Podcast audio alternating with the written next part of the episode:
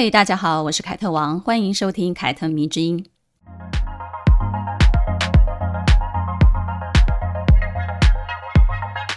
前几周呢，有一个娱乐新闻头条是王菲跟谢霆锋一起在北京机场出现，然后呢，他们手牵手被狗仔拍到了照片。这对情侣呢，自从复合了之后呢，就很少同框了，也很少高调的去晒恩爱。因此呢，关于风飞恋的事情呢，每隔一段时间呢，就会出现他们分手的假新闻。所以呢，这一次在机场高调的。牵手，然后被拍到照片，也算是驳斥了过去那些分手的假新闻了。跟我年纪差不多的，比如说三十几岁的、四十几岁的听众朋友，应该对风飞恋耳熟能详，对不对？至少呢，他们当初也是牵手被拍到，所以才坐实这段姐弟恋情的。所以呢，这一次的牵手，我觉得也蛮有向他们自己致敬的一种意味哦。果然，两个人就是。很会戏弄媒体啊，都是演艺圈的老司机了嘛。王菲呢，大谢霆锋大概十一岁到十二岁左右。他们第一次牵手的时候呢，谢霆锋才十九岁，要满二十岁。而且呢，王菲那个时候是离过婚的一个华语歌坛的天后，一个是刚出道的潜力男明星。所以呢，在千禧年之间呢，他们的牵手，然后坐实恋情这件事情呢，根本就是爆炸性的娱乐新闻。足以震撼两岸三地的。我常常在想啊，呃，年纪大的好处呢，应该就是可以看到这些明星兜兜转转的爱情故事哦。我觉得这样子长时间看下来，真的就比偶像剧还要好看，而且还蛮真实的，有一种真人秀的感觉。你们有没有觉得？而之前呢，因为我说过舒淇嘛，所以就有人点名说，啊、要我可以说说王菲嘛。我自己是非常喜欢王菲的，她的歌呢，除了粤语我不会唱之外呢，那几乎其他的只要是国语歌曲，每一首我都能够听到前奏就秒入歌了。那时候年轻的时候，真的就是很喜欢她。她在香港出道的时候叫做王静雯，这个名字我觉得是比较土，但是呢也比较吻合那个时代港星的艺名。然后呢，她用王靖雯的名字在台湾发行了两张国语专辑。之后呢，就改为本名叫做王菲了。我觉得王菲这个艺名也算是她本名，我觉得才是真正意义上开启王菲年代啊。不过呢，王靖雯时期的歌也是有很多非常经典的，虽然只有两张专辑，比如《我愿意》、《执迷不悔》、《棋子》、《天空》等等，都是王靖雯时期大热门的歌曲。说起来，这些歌好像都是我在 KTV 会点的王菲的歌曲，哦，真是满满的回忆杀。聊到王菲的时候呢，也让我想起自己在电视台工作的一段往事。那个时候呢，我在年代电视台工作，而且当时的年代电视台呢，在八德路上，就在旧的 TVBS 的斜对面。一天下午呢，我下去买吃的东西，然后正要从大门口出去的时候呢，结果我就看到门口有一台保姆车刚刚停稳，然后把车门打开了。结果呢，下来的是一位我平常只在电视上看到的大明星。然后我因为太兴奋了，就很大声的喊出一声啊，王菲！然后真的就是这个声音，没错，那个人就是王菲。我完全没有想到可以这样子就跟他面对面，而且是这么出其不意就看到他了，所以我就没有管住自己的情绪，非常的激动，然后表情管理也失控了。然后可能是因为我喊的也很大声，然后他也听见了，所以呢，他就看着我，对我轻轻的一笑，然后就跟着工作人员从我的身边走过去了。我那个时候还记得他是来电视台录一个节目，然后还要拍一个宣传片，是跟马英九在一起的。而我的人生的第一场演唱会就是他的告别演唱会，是二零零五年他宣布退出歌坛。于是呢，我跟朋友就赶紧抢了票，然后就一起去听了。说起王菲啊，她所缔造的华语歌坛盛世，我觉得可以说三天三夜吧，因为脍炙人口的歌曲实在是太多了，而且她的歌曲。很有意思，都不是什么拔辣的情歌，但是却受到很多人的喜爱，男女都有。而且我发现哦，喜欢王菲的更多是女生跟同志们。可以说，在张惠妹、蔡依林之前哦，她才是同志市场里面的隐藏天后。不仅仅是因为她的歌曲，我觉得也是因为她自己个人很前卫的那个造型。因为在当时具有强烈的女性意识觉醒的歌手其实蛮少的。再来呢，就是她自己个人的魅力，在亲和跟甜美盛行的那个年代呢，他话很少，然后上综艺节目也不太配合，都是脸很臭，呵呵，感觉有点距离感。但呢，也正是因为这种非常冷淡、非常清冷的形象，就会让人觉得很着迷。我觉得粉丝都有点受虐的倾向吧，至少我是，我就是很喜欢这种人。而他的演唱会呢，也真的完全没有串场的那些废话，然后想要跟粉丝互动的那种情绪也都没有，顶多就是谢谢大家，然后除了谢谢还是谢谢，然后呢，甚至也没有任何的安可曲，就是不管你在下面喊了多少安可，他也不会出来。但是有前卫的服装可以看啊，然后有他的美声可以听，看他的演唱会呢，就是纯视觉跟听觉的享受。而主角呢，就是他这个人，也没有胡里花哨的特别来宾跟特别演出都没有。我之所以这样说，我不是要 diss 其他歌手演唱会啊，每一个人的受众是不一样的，所以呢，也就会为自己的受众带来不同的表演啊，不要误会我啊。王菲呢，自己也写词曲，说真的，她的词曲是有一定的水准的。我曾经分享过一首歌，叫做《不留》，这首歌呢，收录在二零零四年的《将爱》的专辑当中。这首歌的歌词就是王菲写的，而且呢，当年还入围过第十五届金曲奖最佳作词人奖。而这一年呢，她同时入围了两个奖项，一个是女演唱人奖，最后拿走的是最佳国语女演唱人奖。而这首歌呢，其实我觉得这首歌之所以让我那么喜欢，是因为我觉得这首歌是王菲的爱情观的缩影。这首歌写着：“我把思念给了你，时间给了他。”我把照片给了你，日历给了他；我把烟花给了你，把节日给了他；我把烛光给了你，把晚餐给了他；我把情节给了你，结局给了他；我把心给了你，身体给了他。感觉这首歌好像写我好像失去了很多哦，错给了什么？但其实不然，这些都是我愿意给的，也都是我想要的爱情。那既然是我想要的爱情，哪怕它有哀愁的成分，但也一定伴有快乐。而这一切，在我们都分开了之后呢，也都会随风而逝。后来呢，在他的两段婚姻当中呢，其实也体现了这种情感的价值观。这也是王菲一直给人非常潇洒的一个缘故。她从来不刻意的把情感的部分展现出来，但是呢，透过她的歌曲、她的词曲，她曝光在镜头面前的那一切，哪怕是被狗仔拍到的照片，都是他真实的呈现，而且他从来没有否认过。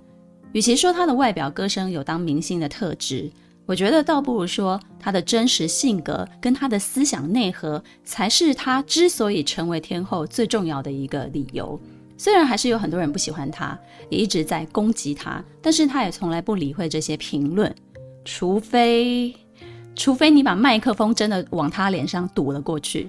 他最酷的一点就是，当有一个记者问及他的私人话题的时候呢，他可以马上收起笑脸，然后回他一句：“关你什么事儿？”我相信这是很多明星做不到的一件事情。他们会在意别人说他情商低、开不起玩笑，或者不正面回答就是默认或者是有鬼。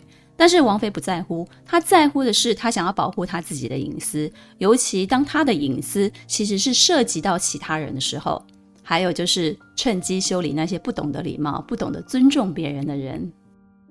在这一集当中呢，我不想要聊的是王菲的个人的什么经历，我想聊的是关于王菲的几段恋情，都是非常著名的，也是很有参考价值的。关于她处理情感婚姻的态度跟方法，我觉得可以给广大的女性朋友们一些启示哦。第一段呢，是被大家所熟知的恋情，也就是跟中国黑豹乐团的主唱窦唯。也就是他女儿窦靖童的生父，但是呢，跟窦唯在一起之前呢，他其实是跟黑豹乐团的栾树在一起的，也就是跟黑豹乐团的另外一个团员在一起的。因为栾树的关系呢，所以他跟窦唯也就间接的认识了。十几岁的时候呢，王菲跟着父母从北京移民到了香港。然后就在香港顺利出道了，但是在出道之前的那一段时间呢，因为公司对他的定位不明，而让他感觉有点痛苦哦。也就是说，他的演艺事业的定位还没有找到，于是呢，他就偶尔会回到北京放放风，感受自己从小到大长大的一个环境，跟一些摇滚圈的人混在一起。之后呢，他去了美国一年，也就是这一年，他跟窦唯的情感就变得有一点点暧昧了。当时呢，窦唯的女友叫做江西，她写过一本自传体的小说，叫做《长发飞扬的日子》。这里面呢，就写到了关于他和窦唯、王菲的三角恋的故事。小说里呢，就这样写着：有一天，江西在家里收到了一个邮局包裹的提取单，是给窦唯的，是来自美国的一个包裹，寄件人的姓名写着王菲。窦唯领到了包裹之后呢，打开一看，哇，是满满的一箱 CD，以及一顶非常漂亮的毛线帽和一封信。这信中呢，写了一些王菲觉得自己最近心情不好啊之类的话，就是跟她诉苦。然后呢，在结尾处呢，他就告诉窦唯说：“你以后可不可以别再叫我小王了？”窦唯跟王菲究竟是从什么时候开始暧昧，而且发展出恋爱关系的呢？王菲没有说，窦唯也没有说。所以呢，根据江西的小说来看呢，就是某一天，王菲跟黑豹乐团的一群人出去聚会了。而这期间呢，窦唯就说我要出去买一下东西，而王菲呢也就跟着走出去了。结果呢，就是这两个人从此就再也没有回来。真相是什么其实不重要，但是我们可以在这些八卦的边角料当中呢，抓出一个重点，也就是王菲跟窦唯都是在自己有男友跟女友的情况之下偷偷在一起的。我觉得这种事情啊，要是搁在线下这一种娱乐生态之下呢，真的不知道要在网络上死多少回了。他们一定会被痛批的。一九九一年呢，窦唯离开了黑豹乐团，他剪掉了他的长发。很多人都非常纳闷，为什么窦唯离开黑豹哦？黑豹那个时候是可以说是中国摇滚圈声势如日中天的一个乐团呢。但是呢，归根结底。归纳不出原因，那就只好把原因归咎于啊，那应该就是跟王菲有关系了吧？这种感觉就好像 Beatles 里面的约翰·兰农之所以会离开乐团，也是因为小野洋子的关系吧？大家都把矛头指向一个女人就对了。但那个时候呢，窦唯还没有跟江西分手啊。他离开了黑豹，成立了新的乐团之后呢，窦唯还是跟江西在一起的，而且他跟江西约好了，请他去看他的演出。但是呢，江西到了现场却发现。整个乐团的人都在，唯独约他来的窦唯不在现场。之后呢，江西在一家酒店的房间当中呢，找到了窦唯跟王菲，就是捉奸呐、啊。因为江西呢是硬闯入酒店的房间的，所以酒店的保安呢就报警了。警察呢就把这三个人都带进了派出所。王菲因为当时是香港的身份，所以她很快的就被放了。但窦唯跟江西就被关了一整夜。隔天从派出所离开的时候呢，窦唯并没有跟江西解释，他自己就走自己的，就这么离开了。我们来说一说窦唯吧，简单的介绍一下好了。窦唯是北京人，父母在他国中的时候就离婚了，于是呢，妈妈带着他和妹妹住在北京胡同大杂院的两间平房里面。他高职毕业之后呢，因为热爱音乐，十八岁之后就考上了北京青年轻音乐乐团，于是呢，就开始到处跑场唱歌赚钱了。窦唯在中国摇滚圈曾经红极一时，他被粉丝昵称为“窦仙”，神仙的仙。江西呢，在大二的时候呢，退学开始做音乐，也因此认识了窦唯。两个年轻人很快的就在一起了嘛，然后就同居了，就住进了窦唯的家中了。窦唯这个男人其实也蛮有趣的哦，喜欢的女人就一定要往家里带。当他决定要跟王菲在一起的时候呢，也是接了一通电话，然后就出去接王菲，然后就回到他家了，完全不管那个时候江西其实还住在他们家里。很长的一段时间呢，窦唯就是周旋在这两个女人当中。王菲回北京的时候呢，他就找王菲；王菲不在北京的时候呢，他就去找江西。王菲跟窦唯在一起的时候呢，其实她已经是一个蛮红的巨星了。但是她回到北京的时候呢，就住进了窦唯在胡同的大杂院里面，里面没有独立的洗手间哦，是要走出来到外面的公共厕所，你才可以上厕所的。于是呢，就有了惊天动地被狗仔拍到的那张照片了。照片当中呢，王菲素颜，然后穿着睡衣拖鞋，拿着尿壶出来外面的公共厕所里头倒掉的画面。媒体说，王菲对窦唯是真爱，愿意让天后这样委曲求全。直到了一九九六年，王菲怀孕了，两个人才奉子成婚。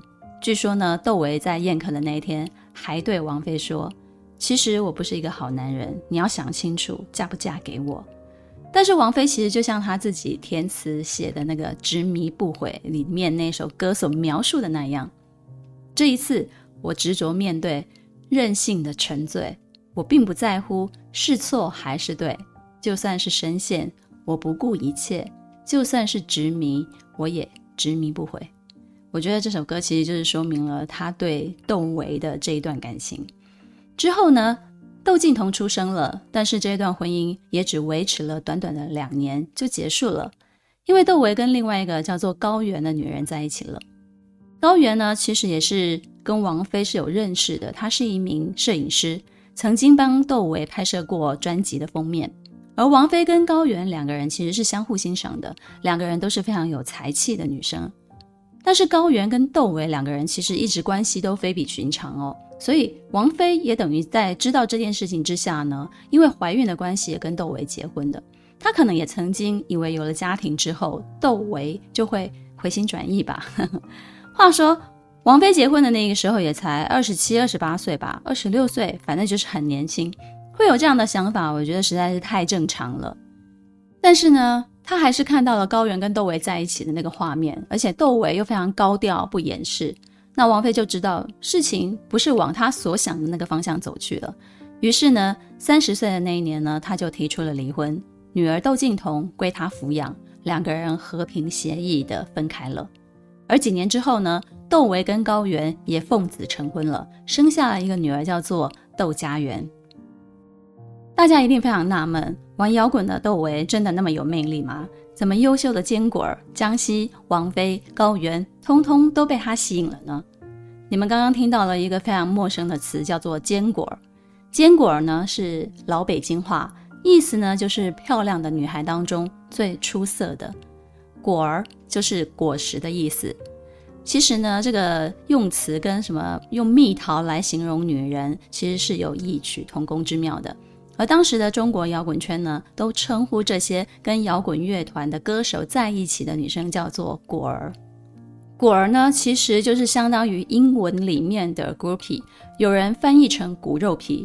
这个词汇呢，出现的年代大概就是六零年代末、七零年代初那个时候，他们跟一群嬉皮啊、摇滚啊、音乐节一起出现。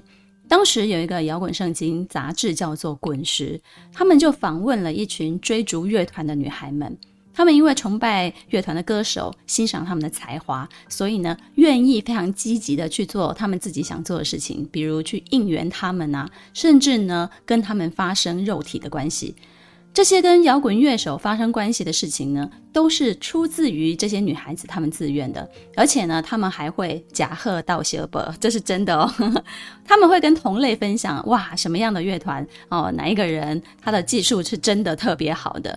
虽然这一切呢，游走在道德跟法律的边缘，却也在倡导什么爱和和平、自由的那个享乐主义年代呢，得到了很多年轻人空前的支持。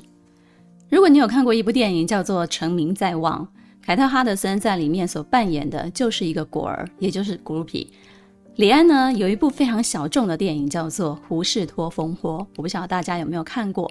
它其实也是在描述当时音乐文化节的一个非常特殊的文化，就是嗑药跟滥交。但是呢，如果这种情况放到现代来讲呢，几乎就是等于流量明星睡粉丝的这种概念了。所以呢，这件事情如果放在当代的话呢，是要被当作丑闻处理的，那是会丢失很多代言的，而且可能是从此在演艺圈是会混不下去的。所以呢，其实也蛮有趣的。每当我回头看我爸妈年轻的时代呢，有时候我就会想，也许我们觉得现在啊，我们觉得非常前卫的东西，可能都是他们当年玩剩下的呢。窦唯真的是渣男吗？我觉得好难下这样的一个结论哦。如果跟他交往过的女人，比如说江西高原、王菲都没有这么说过他，我们又凭什么说窦唯是一个渣男呢？这时候呢，我就会想起李安在《断背山》上映的时候呢，他曾经说过：“人人心里都有一座断背山。”我觉得这句话的意思不是指每一个人都有可能是潜在的同性恋者，也不是泛指每一个人都想尝试所谓的禁忌之恋，而是指。我们都有可能在明知双方没有未来的情况之下呢，毫无理由的只是单纯而且非常死心眼的爱上一个也许并不值得爱的人。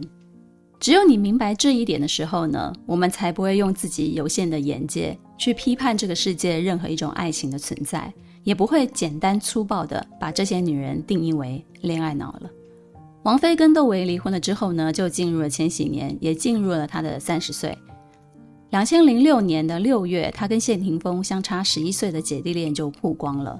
他们从一家俱乐部的后门离开，然后呢，马上就被大批媒体包围，并且拍下震惊中港台的一个牵手照。两个人都非常的大方，没有躲避镜头，而且呢，手还是王菲主动牵的。谢霆锋走在前面。这段姐弟恋刚开始的时候呢，是轰轰烈烈的，但是呢，却维持不到一年就分手了。之后呢，他们复合了一段时间，却也没有维持很久。于是呢，在二零零三年又分手了，所以前前后后算起来，两个人在一起就是大概两年多的时间而已。二零零四年，王菲跟演员李亚鹏公开了恋情，隔年他们就结婚了。说起李亚鹏追王菲，其实也是下了蛮多功夫的。这两个人其实很难让别人联想在一起，因为他们两个人的感觉给别人差太多了。但是呢，李亚鹏追她追得非常的算是诚意十足吧。据说呢，他收集了很多的笑话，每天他都会发给王菲，甚至呢一天都发一百多条讯息，只是为了博得美人一笑。但是两个人的知名度其实也相差蛮多的，所以王菲跟李亚鹏在一起的时候呢，这一段恋情始终都不被看好。但是呢，王菲其实她是完全不会管外界怎么想法的人，所以呢，她再次的就跟李亚鹏结婚了，并且呢生下了女儿李嫣。李嫣生下来的时候呢，是天生的兔唇，两个夫妻呢也因此成立了嫣然基金会，开始关注唇腭裂的儿童。也是这段期间呢，王菲宣布退出了歌坛，真正的走入了家庭的生活当中。与李亚鹏的婚姻呢维持了八年，二零一三年两人协议离婚，李嫣由李亚鹏监护。然后离婚一年，二零一四年。他跟谢霆锋就来了一个世纪大复合的戏码，于是时间转啊转啊，来到现在，两个人情感很稳定，只是都没有再结婚的打算了。我在网络上看过一则批评王菲的评论，是这样子说的：两个孩子，两个爸爸，现在还跟一个小十一岁的男人在一起，这种女人不配当母亲。网络上很多正义魔人用一般正常家庭的配置来看待王菲的两段婚姻关系以及她目前的情感状态，但是呢，他们也许都没有想过，王菲的家庭氛围、亲人跟亲人之间的紧密跟和谐，可能远远超过一个世俗所认定的有爸爸妈妈、爷爷奶奶跟小孩一家人整整齐齐的模范家庭的那种配置。如果一家人并不和睦，也不亲近。就算是整整齐齐，那又如何呢？但是有些女人宁可维持表面的和平跟光鲜，活在金玉其外败絮其中的生活当中，也不愿意离婚，以为自己护了所有人的周全，但可能仅仅是自己的一厢情愿罢了。离婚之后呢，王菲跟自己的两个女儿感情都非常好，我觉得这并不奇怪，这很正常。比较新鲜的反而是她跟两个前夫的妈妈都维持不错的互动。也就是她跟她两个婆婆都互动得很好，甚至王菲的女儿窦靖童跟自己同父异母，也就是高原的女儿窦佳媛，两个姐妹之间的感情也非常的好。窦唯后来的事业成就下滑了，所以她的生活质量也就变差了。王菲呢，不但给窦唯的妈妈买房子，而且她每一个月还给她生活费用，让她的老人家可以安享天年。而他呢，对待李亚鹏的母亲呢，也是这样子的，把他从新疆接到北京来生活，鼓励他去上老年人的社区大学，让他可以建立自己的社交圈。所以呢，在后来一些家庭聚会当中呢，从别人流出的照片中，我们可以发现，他和前夫以及前前夫的婚姻关系虽然已经结束了，但是呢，他跟曾经是家人们的亲属一直都保有紧密的连结。婚姻是可以结束的，没有错。但是亲属关系却是可以延续下去的啊！这是王菲在自己的人生当中让我们看见的。大家都很喜欢王菲，她也让孩子们跟爸爸的亲人们接触。因为对于孩子而言，那也是他们的爸爸跟他们的奶奶。曾经呢，我看过一个访问，是他在跟窦唯离婚之后所上的节目，主持人就问他说：“你还会给彤彤找一个爸爸吗？”王菲就非常直接的回答说：“我干嘛给他找一个爸爸？他有自己的爸爸。我如果再谈恋爱，找的也是我自己喜欢的男人。”我觉得这个女人真的是人间清醒啊！她的话很少，但是她总是说真话。她不会为了博取大众的欢心，去说大家想听到的那一种话。王菲呢，从这些大大小小的事情当中透露出来的，其实是一个非常巨大的反差萌。虽然说他在荧幕上话很少，又很高冷，一副生人勿近的那种模样，但是呢，他私底下却是非常温暖、又多情又甜蜜的一个人。他把自己以及每一个身边的人都当做一个独立的人在相处，包含他自己和他的两个女儿。二零一六年呢，他的小女儿李嫣过十岁的生日的时候呢，王菲就邀请了很多人来参加。其中呢，不乏他的好友，但是呢，这当中有一个老人就引起了大家的关注了。他就是窦唯的妈妈，前前夫的妈妈来参加前夫女儿的生日会。我觉得这个真的就是要关系非常非常非常好的人，他才会愿意参与的一件事情。不然你去问一下，有谁是可以这样子做到的？王菲呢，跟高原的关系也是非常耐人寻味的哦。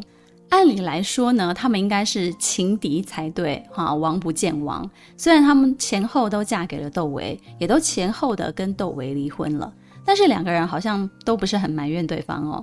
高原呢，在微博第一个关注的人就是王菲。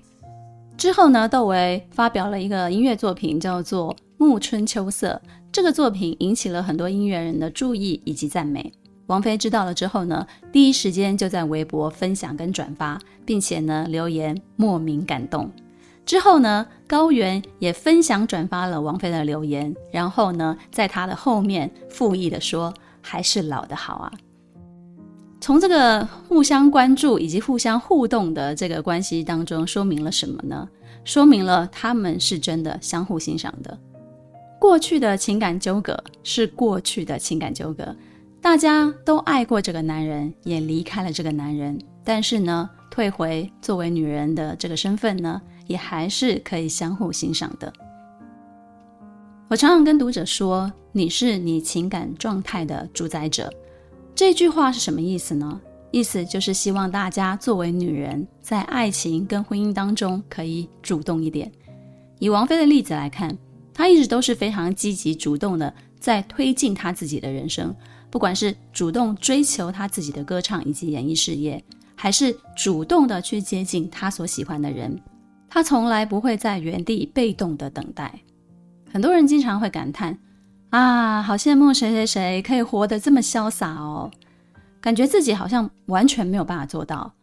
而我经常在想，很多人之所以无法做到，是因为他把这种潇洒寄托在别人身上。自己之所以不能这样，都是因为什么什么什么关系啊？总是有一堆借口跟理由，于是呢，人生也就不停地在错失这些机会，所以呢，才会有这么多的不甘心跟对别人的羡慕。但是你看王菲，她的情感生活的每一段经历都是她自己主动选择的，然后坚持不下去之后呢，也是她主动选择离开的。哪怕真的没有完美的结局，哪怕真的就是有遗憾。他也是全盘的接受他，不计较所谓的得与失。